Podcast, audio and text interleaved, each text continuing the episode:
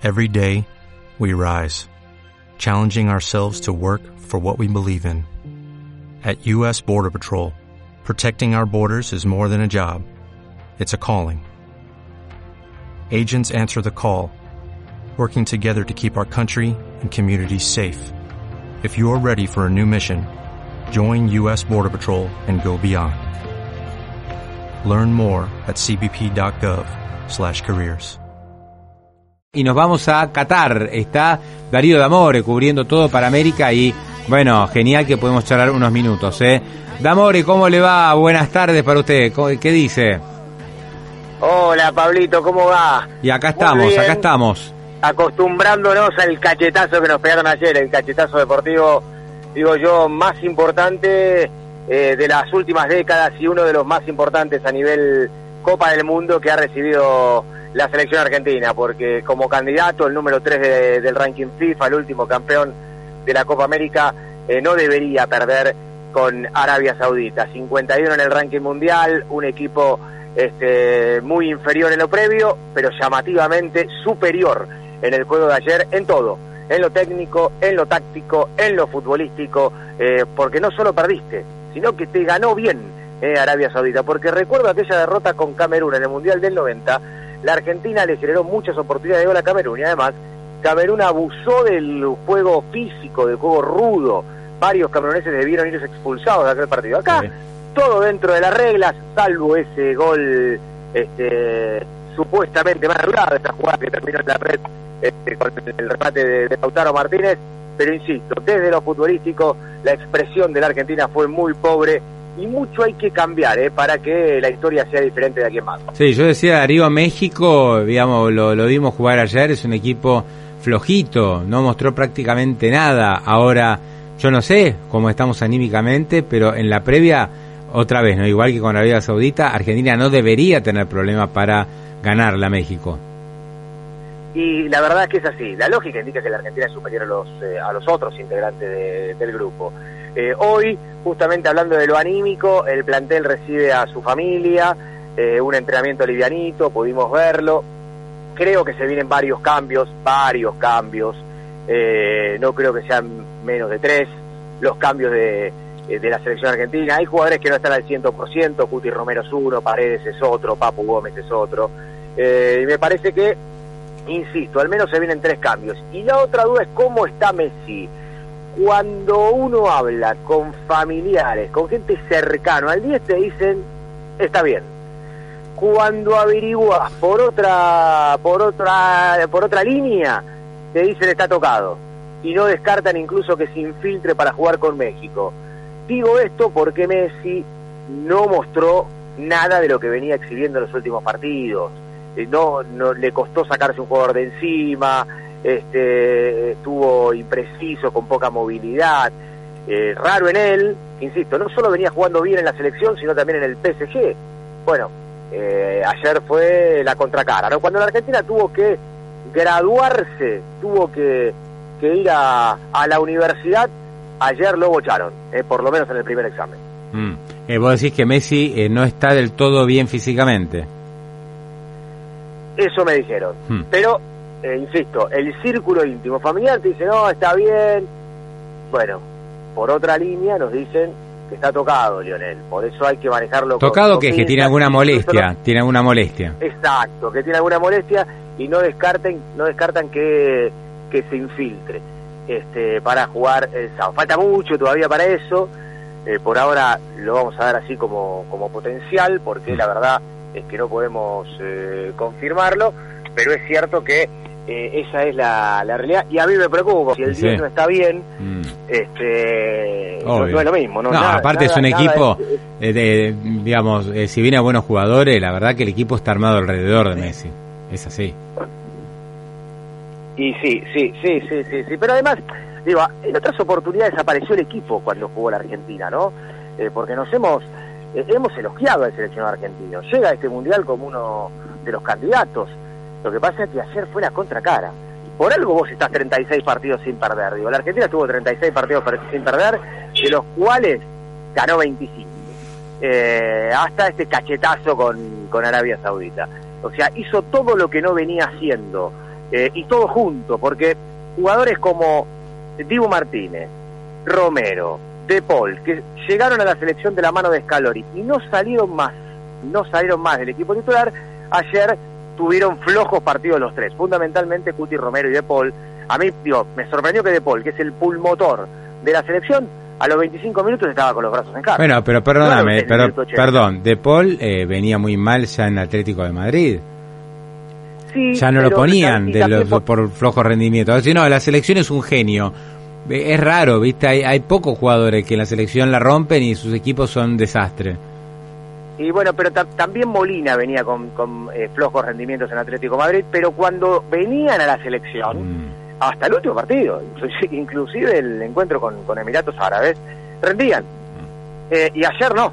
Y Cuti Romero quedó claro que físicamente no está al 100%, yo creo que va a jugar Lisandro Martínez, porque aparte sería un desperdicio que no juegue Lisandro Martínez, que es un defensor que está pasando un gran Ahora, te hago una pregunta, el, el gol del, eh, el primer gol de Arabia Saudita, eh, el que lo sigue al, jugador es eh, Romero, ¿no? Sí, Yo pregunto, yo pregunto, ¿no era para pegarle el guadañazo y se iba expulsado Romero y ya está, te iba porque la verdad que no no creo, o sea, era una para mí él se confía en que el tipo no, no lo iba a hacer el gol. Era para meterle, si es su último hombre, flaco, ya está, y se iba solo al arco. Te vas expulsado y Argentina no pierde partido, ¿qué te importa? En dos partidos volvés estaba a 10 metros de esa jugada, porque justo vi el partido detrás de ese arco, es decir, vi todos los goles este, ahí. Estaba muy cerquita el jugador. Lo que ocurre, primero, primero, lo que, lo que pasa es que él hace una mala, un mal cálculo, entonces, al hacer un mal cálculo, la pelota le, pasa por atrás, le gana la espalda, y después no llega en velocidad, no llega ni siquiera a pegar. O sea, no, vos me decís, le hubiera pegado un guadañazo. No, no tuvo. ¿Vos estaba lejos? Estaba lejos de pegarle un guadañazo. Claro, porque es una mala lectura de la jugada. Mm. Entonces le ponen un pelotazo por detrás. Cuando haces una mala lectura, querés volver y cuando quiso volver no llegó. El remate fue esquinado, pero tampoco fue tan fuerte. Por esto quiero decir que también, digo, no se lo comió Dibu Martínez el gol, pero algo más podría haber hecho. En el primero, el primero algo más, el segundo no, ¿eh? el segundo fue una cosa y en el segundo la toca, y muchas veces Dibu, ah, Martínez, con la fuerza que tiene en sus brazos, la toca ah, y rechaza ah. el valor al ah, del córner. En este caso la tocó y entró en el ángulo. Ah, pudo, pudo, pudo haber hecho algo los dos. Sí, sí, sí. Como digo esto, digo, si los hubieran hecho Di María y Mene, que qué golazos, hicieron, fueron los dos. Porque fueron golazos, pero los cuales el, arquero pudo haber hecho algo más. Sí. ¿Eh? Eh, eh, realmente el segundo gol, bueno, esto ya, ya es, viste, llorar por la sangre, por la leche derramada, no sé, pero el segundo gol es insólito que nadie la llega a despejar la pelota. O sea, va, viene, va, viene y nadie la terminaba de despejar. Como que no querían tocar a los jugadores, no, no, no, no se entendió bien. O sea, muy, muy desacomodada la defensa. Eh, absolutamente, sí, absolutamente, pero como, todo el partido, los árabes fueron más rápidos. Mm. Digo, Arabia fue más rápido que la Argentina, más inteligente que la Argentina, te sorprendió en el primer tiempo tirándote la, la ley del offside, y en el segundo tiempo, cuando ya iban ganando el partido, dominaron el juego y a ese momento le tocaron la pelota al equipo argentino. Eh, nada para discutir del triunfo árabe, nada para discutir, ellos mm. llegaban a la cancha con el ánimo de ver a Messi, con el ánimo de decir, bueno, venimos, estamos felices, pero van a ganar ustedes. Eso te decían. El resumen, eso te decían. Mm. Y después no lo podían creer. Bueno, a tal punto que hoy es feriado. Es feriado, claro, claro. Aquí es Arabia Saudita de feriado. Esa, es la dimensión, ¿no? De, del triunfo para el equipo. Te hago una pregunta, Darío. Te, te hago una pregunta. Di María, ¿está para jugar y entrar de titular o también podría ser parte de los cambios? Eh, físicamente está bien Di María. Mm. Yo no creo que lo saque Di María. No, no, yo creo que, no creo, eh, mm. creo que siga, insisto, sí creo que salen eh, muy prematuro, pero si me tengo que jugar ahora, digo, Papu, Paredes y Cuti Romero me parece que salen. No descarto que pueda ingresar a Cunia por, por Tagliafico y veremos el lateral derecho. ya haciendo muchos cambios. Lo que pasa es que ahora no podés cerrar los cambios, ¿viste? Tocar las teclas este, para acertar y ya no volver a cambiar de cara a lo que queda del Mundial, porque es un partido decisivo con México. Lamentablemente se ha convertido en un partido decisivo. Bueno, pero yo recordaba, Darío, vos, vos no, porque sos muy joven. Yo, yo, yo recordaba, vos sos muy joven y no, pero cuando Argentina pierde con Camerún en 1990, que también fue un resultado súper inesperado, con todo lo que vos dijiste, los matices que vos señalaste que es correcto, se cambia medio equipo en el segundo partido. Claro, cinco cambios hace Bilardo. Por eso, salió Lorenzo, salió Balbo, salió... Yo no, yo no, descarto, no soy, no, no soy tan joven, Pablo, me acuerdo de todo. ya tenía 20 en ese momento, casi 20. Este, porque, bueno, el Mundial se juega se juega generalmente a mitad de año y yo cumplo en octubre. Mm. Por eso tenía casi 20, nací en el 70. Este, ese día Bilardo hizo cinco cambios y yo no descarto que Scaloni meta mano así, este, como te decía, ¿no? Mínimo tres eh, hasta 5. Sí, tiene que darle el visto bueno. No va a cambiar el arquero, no va a cambiar a Messi, mm. no va a cambiar a De Paul, este, no, no va a salir Otamendi, eh, yo creo que Di María no sale, tampoco Lautaro, pero el resto, el resto de las fichas se mm. mueven. ¿eh? Yo supongo. que alguno de todos los que te nombré no esté al 100% físicamente. Supongo que, la, que, lo va a preguntar con Messi, no porque Messi sea el director técnico, pero Messi tiene que estar cómodo, es la verdad, ¿viste? Tiene, el tipo tiene que sentirse cómodo con el equipo que le ponen. Sí, pero creo creo que yo no, lo veo a Messi metiéndose en la formación de la Argentina, ¿eh? en, este, mm. en este caso, mm. porque él se lleva bien con todo el plantel.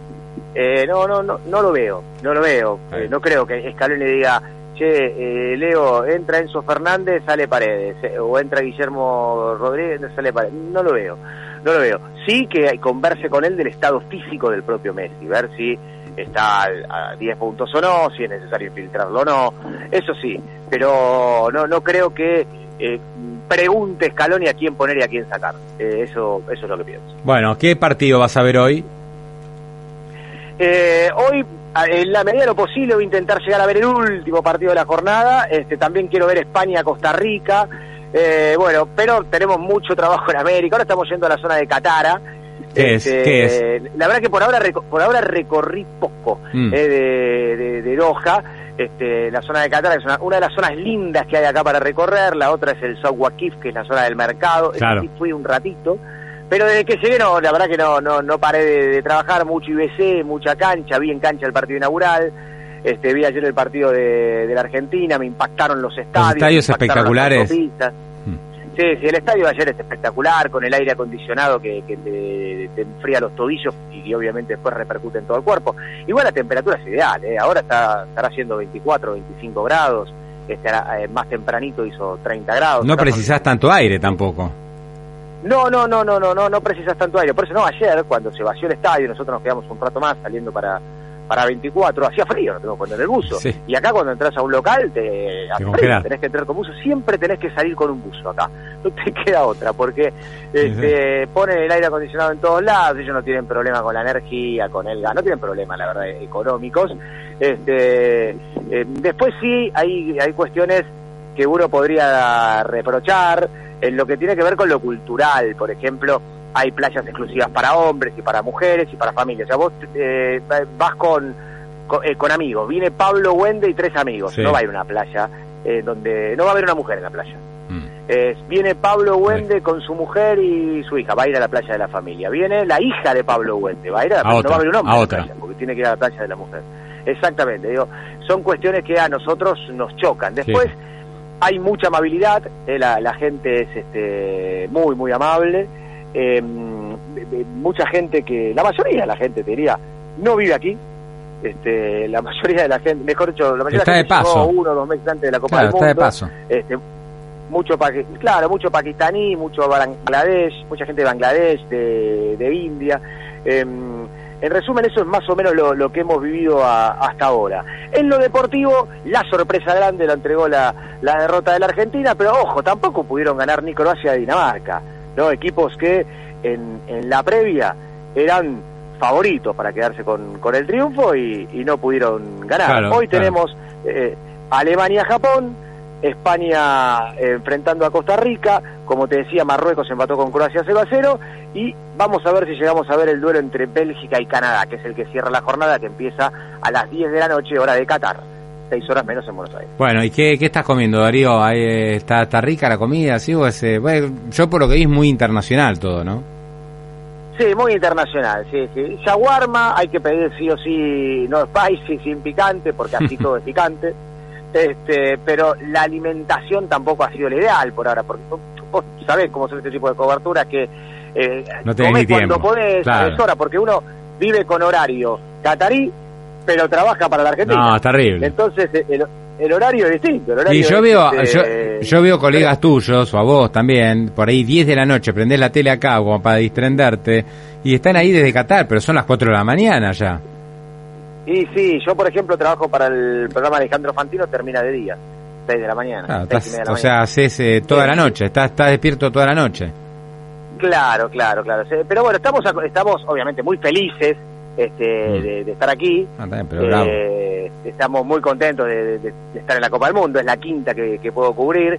Pero bueno, eh, obviamente lo- los horarios son distintos, son diferentes, la exigencia es mayor a cuando vos estás trabajando en, en tu hábito normal, eh, en tu hábitat normal, pero bueno, tiene todo lo, lo cultural, el aprendizaje y, y estar en el, en el ojo del mundo, ¿no? que, que gracias a eso estamos. Bueno, Darío, abrazo grande, gracias por dedicarnos estos minutos. Y bueno, esperemos, yo no sé si vamos a hablar mañana, pero este, espere- bueno, hoy, hoy es, es miércoles, o sea, falta todavía. Falta. An- an- antes del sábado te tenemos que sacar una vez más. Dale, dale, Pablo, Eh, el viernes tratemos de hablar. Dale. Bueno, dale, dale. un gran abrazo y abrazo éxitos, eh, éxitos en la cobertura. Chao, chao.